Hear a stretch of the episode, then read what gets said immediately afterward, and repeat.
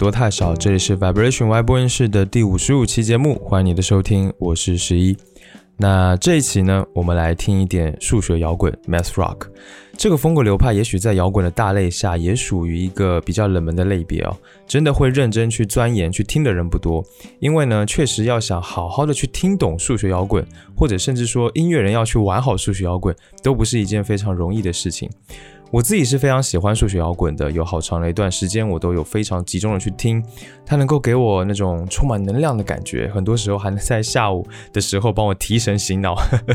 而且呢，本身数学摇滚的这个复杂性，还有那种很高的演奏技巧的表现，也会让我觉得非常的有趣。所以呢，在这个炎热的夏天里呢，我觉得听点数学摇滚还是很应景的。这期节目呢，我会简单的解释一下数学摇滚是什么，然后稍稍的提及它的一些历史，还有呃，可能我觉得比较重要的事情吧。呃，接着呢，挑选一些比较经典的、重要的，而且我自己喜欢的风格代表专辑来分享给你。但我不会再讲的那么细了，因为有一些历史的东西啊，或者什么乐理的东西啊，听起来是比较枯燥乏味的。我会简单的带过，你大概知道一些就可以了。重点呢，还是听我挑选的一些歌曲，呃，就比较适合入门。另外要特别提的是呢，哪怕我会说的比较简单，但是我对于数学摇滚的一些叙述，其实也都不是那么精确的。因为关于这方面的资料，尤其是在起源啊、历史啊这个层面的资料，都并不是非常非常有权威性的。呃，现在也很难找到一个非常完整而且清晰的文献。所以呢，我讲的也许某种层面上来说，有可能是不对的，很可能只是我的个人的主观臆断。所以呢，这个大家要注意一下。好了，那开场的废话就说到这里，下面就让我们开始今天的音乐之旅吧。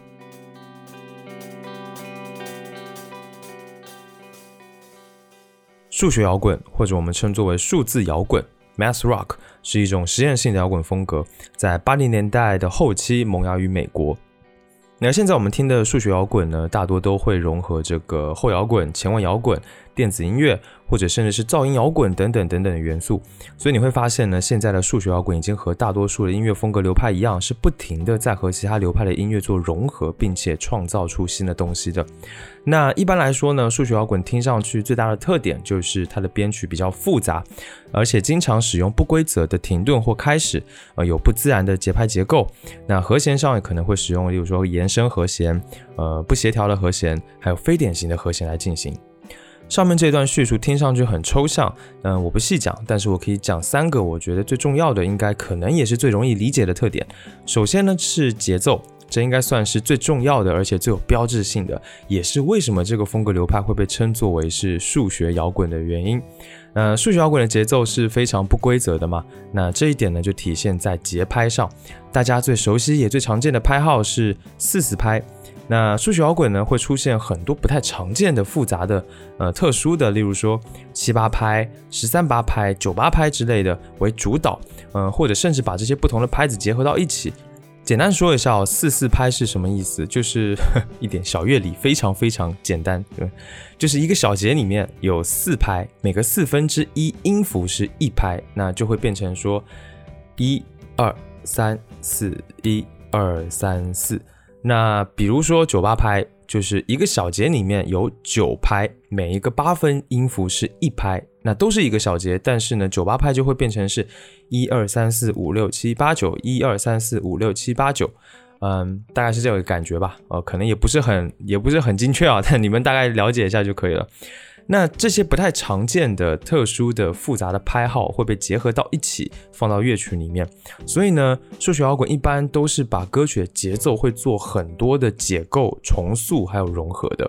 那第二个特点就是数学摇滚整个歌曲的结构也是不一样的。一般来说呢，我们常听见的歌的结构会，比如说是嗯主歌、副歌、主歌、副歌，然后一段间奏，再来回到副歌。那大概是这样的一个结构，但是呢，数学摇滚完全是打乱的，你几乎听不出来它有一些什么很明显的结构，而且呢，你可能也会比较少听见重复的段落。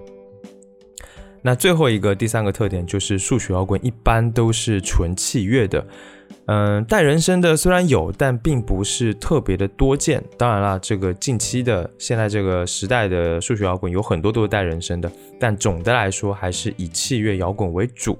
那这个特点呢，会让很多人认为数学摇滚是后摇滚的一种。当然，我个人不觉得这个理解，呃，有什么太大的错误吧，只能说是不够精确而已，不算是什么太大的问题。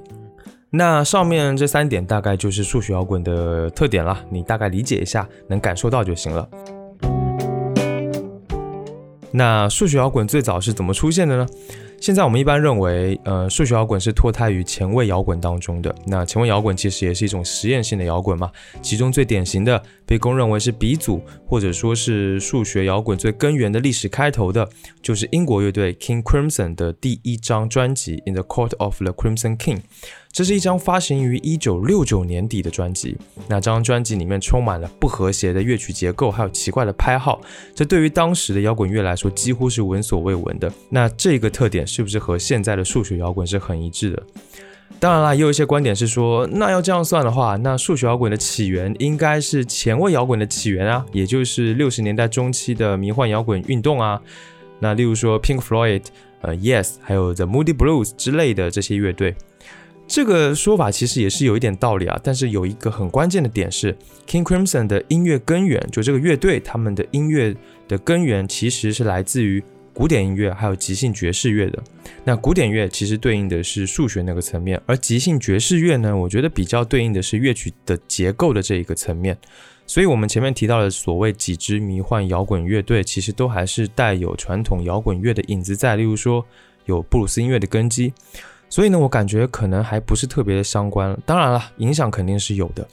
那下面我想先让你来听一下刚刚提到的这张专辑《In the Court of the Crimson King》当中的歌曲《Twenty First Century Schizoid Man》当中的一个小小的三十秒的段落，你可以注意听一下鼓的声音。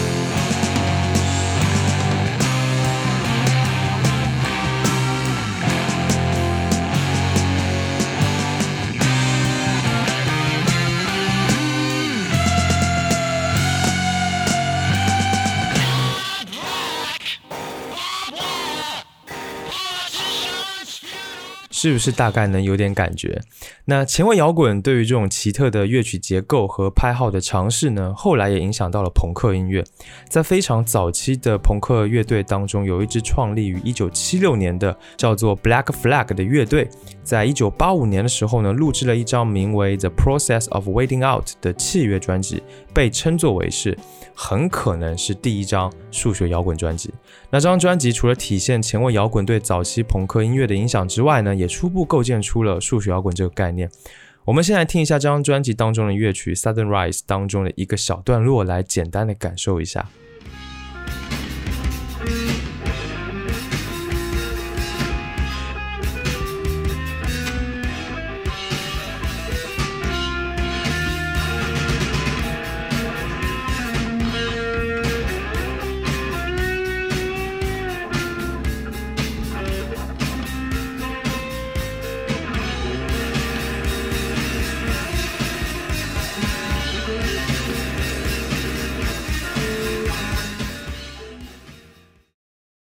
当然了，在七十年代和八十年代之间，其实发生了非常非常多的事情，有很多不同风格的乐队，很多音乐人的尝试，大大的发展了不协调的且结构复杂的音乐。这些呢，都对数学摇滚的出现有所贡献，但实在是太复杂而且很细碎，所以呢，我就不在这里多说了。接下来，我们先直接来到九十年代之前一点点的时间，那我们来提一下这个数学摇滚 （math rock） 这个词的出现。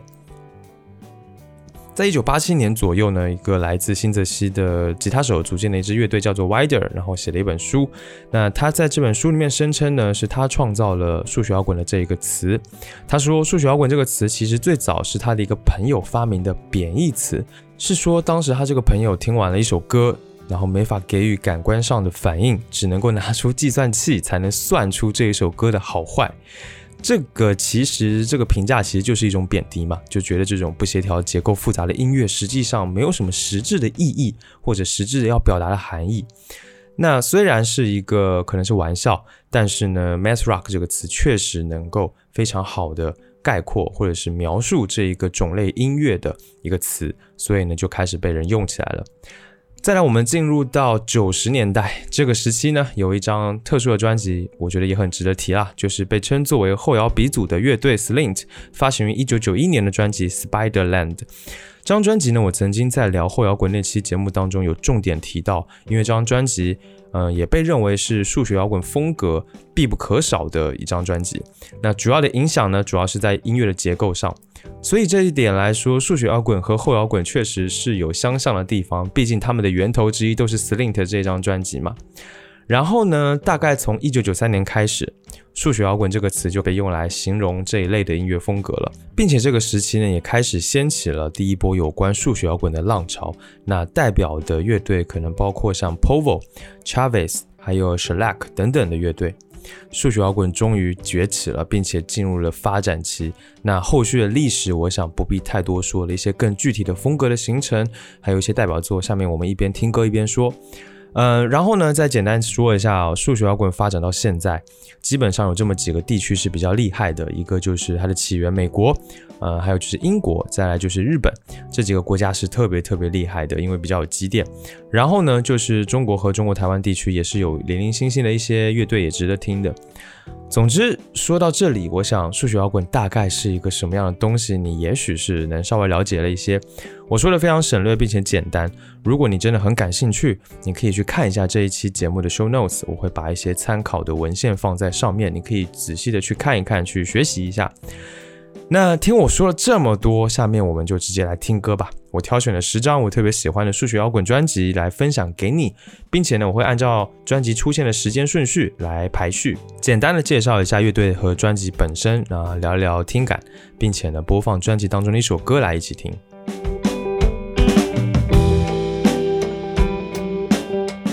首先呢，第一张专辑是来自美国的乐队 Povo 发行于一九九三年的专辑 Today's Active Lifestyles。那这支乐队呢，成立于一九九零年，被认为是数学摇滚第一波浪潮的领路人之一。但是很有趣的是呢，他们在采访当中曾经否认了数学摇滚这种分类，他觉得自己不应该被分到这个种类里面。总之也是非常有个性吧。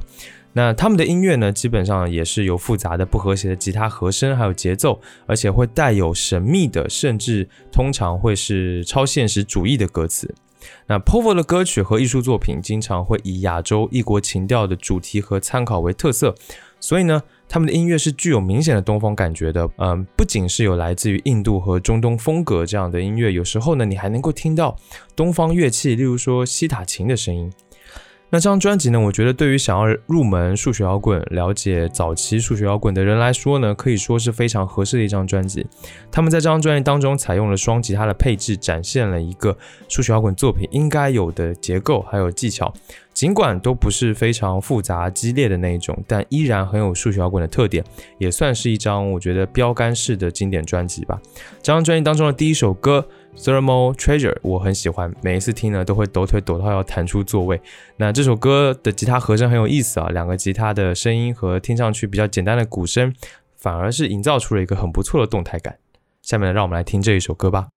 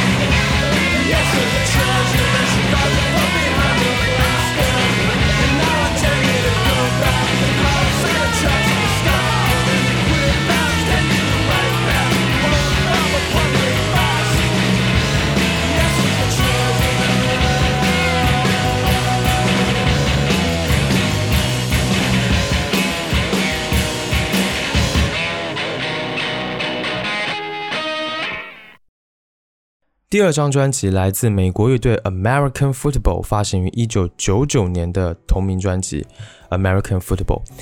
这支乐队可以说是非常非常传奇了，被视为是九零年代后期最具指标性的数学摇滚，同时呢，也是奠定了这个 emo 曲风的非常重要的推手之一，影响了 Toe、Light 还有大象体操等等的这些亚洲乐队。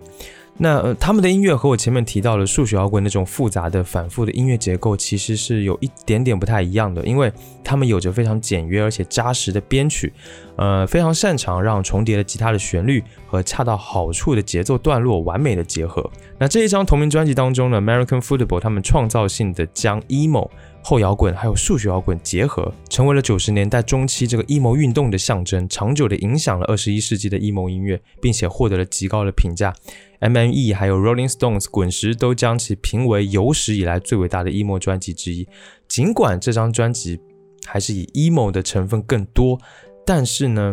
嗯，如果有人问我说想要知道什么是数学摇滚，我很有可能会直接把这张专辑丢给他听，然后告诉他说：“哎，这张专辑就是数学摇滚，因为这张专辑实在太适合入门了。它有温润如水的吉他音色，有非常清爽干脆的鼓声。”然后这种优美动人的和弦的走向和旋律一点都不会把人拒之门外，这也是我特别喜欢他们的原因。所以呢，如果你经常听日系摇滚，你可以从很多的金曲里面可能可以找到他们音乐的影子，有简单的和弦，然后温润的音色，营造出的这个氛围就很像是，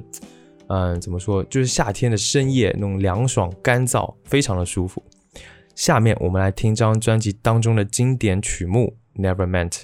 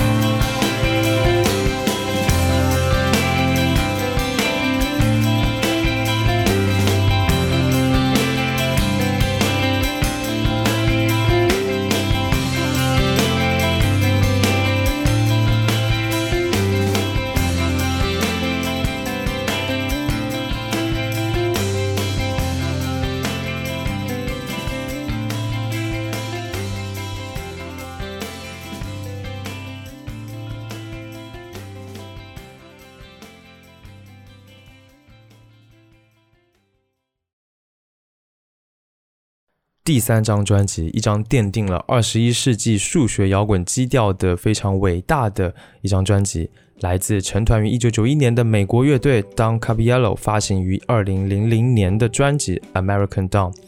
那这支乐队可以说是数学摇滚当中最重要的乐队哦。有很多人说这是，呃，他们是这个风格流派的终极代表和标杆，简直无懈可击。当卡比亚罗的吉他手这个 Alan Williams 就像一个疯狂的人造钢琴播放器一样，可以弹出非常不可思议的吉他 riff。那身强体壮的这个打击乐手 Damon Che 似乎有三只手臂一样，非常厉害。那这个乐队其实更多的是从朋克当中来吸取灵感的，它保留了呃数学摇滚的核心要素，但从另一个角度又对数学摇滚的流派产生了非常重要的影响。他们有着吉他拍打纯净而且清凉的音色，有着非常复杂而且严谨的这种鸡刺鼓打法。可以说，直到今天，数学摇滚都还没有脱离他们所建立起来的整体基调。那相比起他们之前几张非常复杂而且激烈的专辑，《American Dawn》这一张专辑做了更多的减法，从四重奏变成了三重奏，向着 King Crimson 的著名专辑《Discipline》来靠拢。那极简主义的结构还有悦耳的和声，让它成为了入门者了解当代的数学摇滚一个可以说是教科书般的作品。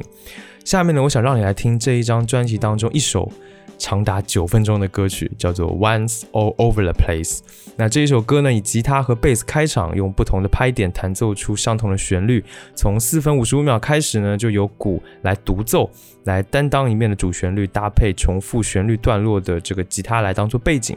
长达约一分钟的 solo，然后等着你的是以贝斯为主线的组合。接着是吉他，接着再联合奏出和前半段相差甚远的热情奔放。总之呢，这是一首非常奇特、非常好听的歌。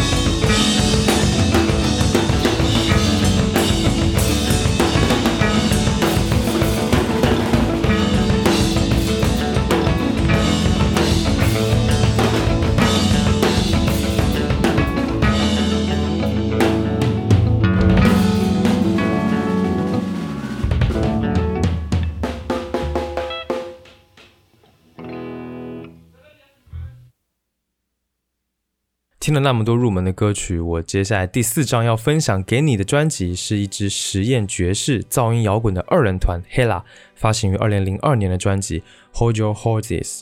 那这个专辑我必须得先说哦，这个玩实验啊、玩爵士还有噪音的乐队的音乐肯定是比较难以听到耳朵里面去的。但是我特别想分享的原因就是说。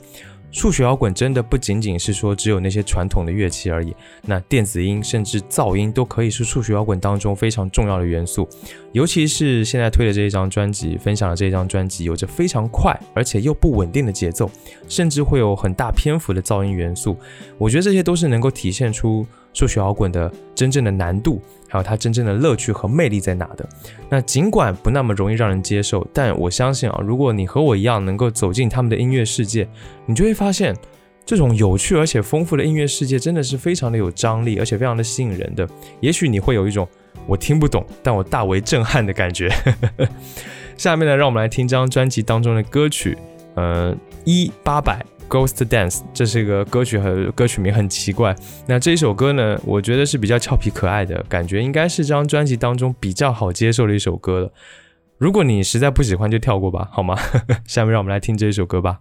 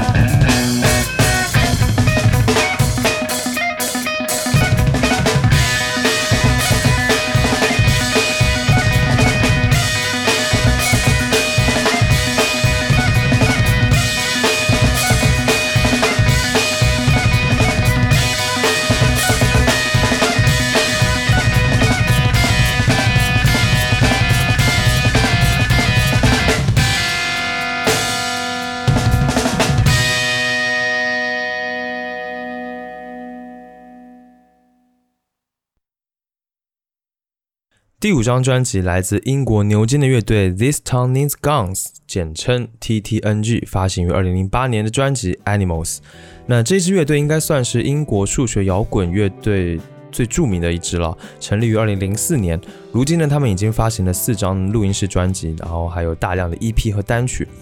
这么多年来呢，乐队的音乐风格一直在进化和改变，但是唯一不变的是他们的吉他手 Kim Collis 的吉他 riff，可以说是他们作品当中最为亮眼、最是焦点的部分。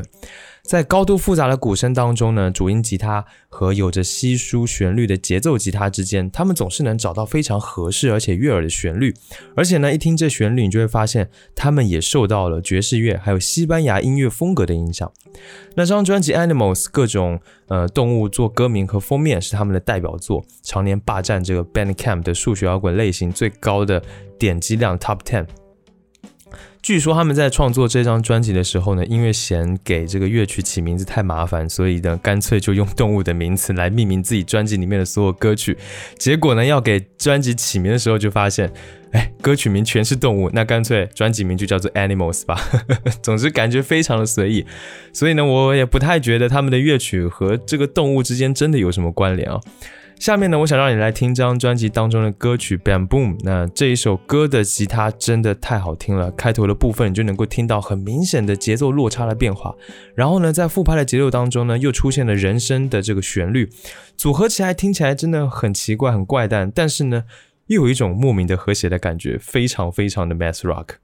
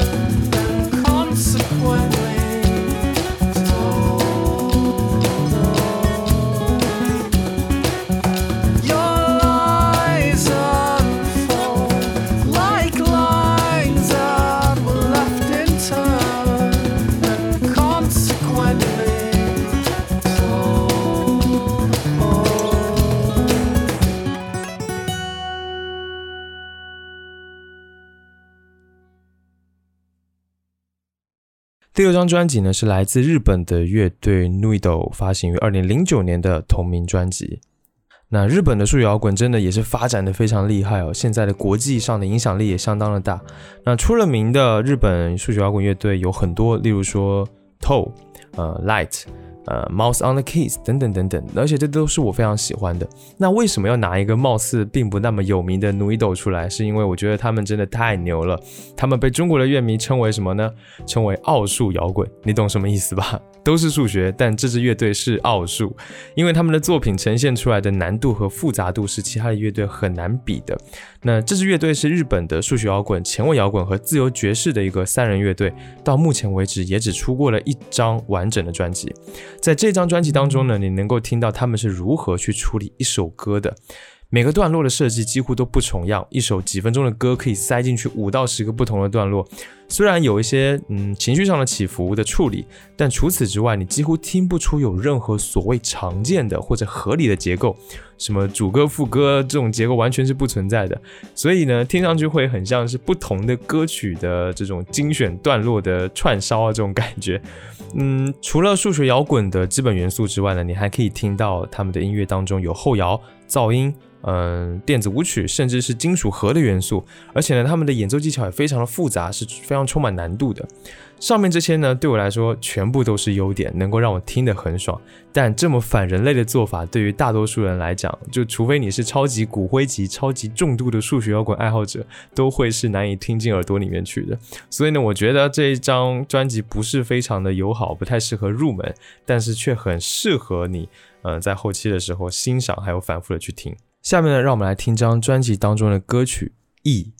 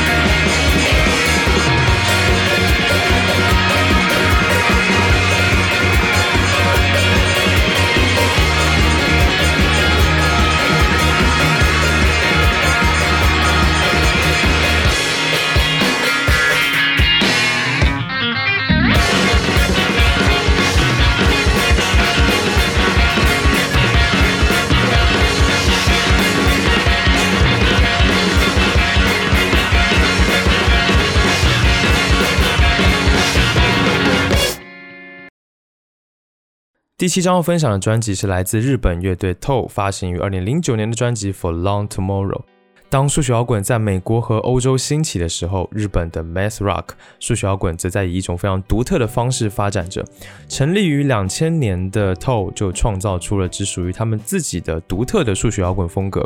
扩展了数学摇滚的边界，影响了后来无数的乐队。不过呢，有时候对于他们是否属于数学摇滚，其实是存在争议的，因为他们的曲目通常是四四拍，所以呢，有一些闲得慌的人呢，就会不承认他们是数学摇滚，而是将他们归类为后摇滚或者融合爵士的类别当中。那他们的音乐其实是有流畅的旋律，有灵活多变的节奏，还有轻松的曲风，以及只属于他们自己的独特的音色，还有乐曲结构，让全世界的乐迷都为之着魔。而他们极富感染力的现场表演更是让人折服。然后最特别的是呢，他们是一支以鼓手为中心的乐队。嗯，一般来说呢，我们在现场看乐队演出的时候，我们大家的焦点都会集中在主唱身上，或者是吉他手身上。然后呢，这几个吉他手或者是贝斯都会背对着鼓手面对观众。那一场下来呢，鼓手的镜头基本只有百分之二十吧。但是呢，如果你看过透他们的现场演出，你就会知道他们的站位非常的特别，吉他和贝斯手三个人会面对着鼓手。然后观众会围成一个圈，点头对着数拍子。那乐队的鼓手叫做博仓龙史，是整个乐队的灵魂人物。他有着非常高超的演奏技巧，富有激情，而且非常的有创造力。但他的技术流不只在于速度感，而是引入了一种独特的打鼓方式，创造出了他非常具有旋律感的节奏。那他非常擅长把固有的节奏打碎，比如说把偶数拍拆成奇数拍的组合，然后这个踩镲上会源源不断的切分，还有开镲。过鼓的时候呢，也会有很多的复合节奏。那 For Long Tomorrow 这张专辑是他们的第二张专辑，是乐队向前探索的重要的一步，增加了钢琴、电子还有人声等等的新元素。那在吉他和鼓的动态编排上呢，也更加的充满张力，也更加的娴熟了。而且自此之后呢，乐队就开始了继续不断的创新。下面呢，让我们来听张专辑当中的歌曲《Two Moons》。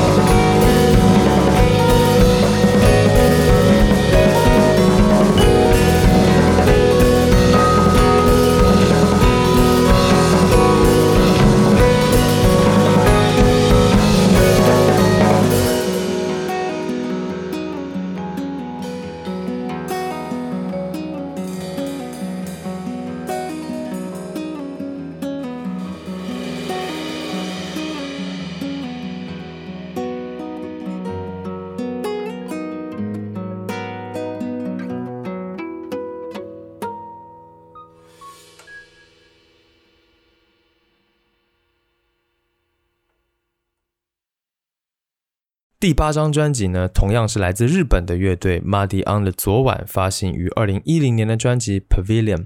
那这支乐队呢，其实也不是那么典型的数日本数学摇滚乐队啦，因为他们有比较金属核的因素在里面。比起像 Toe 那样子稍显清新的风格不同，他们显得特别特别的躁动。那这个乐队实际上呢，是带我入坑数学摇滚的乐队，所以我真的真的特别特别喜欢他们。他们也是在最开始给了我这个数学摇滚是一种非常凶悍的音乐的这种印象。那 Muddy on 的昨晚这个名字很奇怪哈，这是一支来自于名古屋的七。摇滚乐队，他们成立于二零零六年的一月。那乐队呢，由三名吉他手、一名贝斯手，还有一名鼓手组成。那三把吉他各司其职，分工非常明确，一个负责旋律伴奏，一个负责噪音，然后还有一个就负责弹主音。在乐队成立的时候呢，乐队平均这个队员的平均年龄大概是二十二岁。那这群充满着活力的年轻男孩子，以他们的呐喊、跳跃所展现出的这种充满野蛮、暴力，然后混乱还有即兴的现场，收获了非常多的好评。那他们的音乐虽然相对来说显得充满暴躁和野蛮的气息啊，但是并不像是噪音或者是完全那种金属乐的那种感觉，而是会带有非常好听的旋律和和声，段落和段落之间分明，但是又很协调，这是我非常非常喜欢他们的一点，在情绪的转换也拿捏的恰到好处。下面呢，让我们来听他们的专辑《Pavilion》当中的歌曲《Youth》。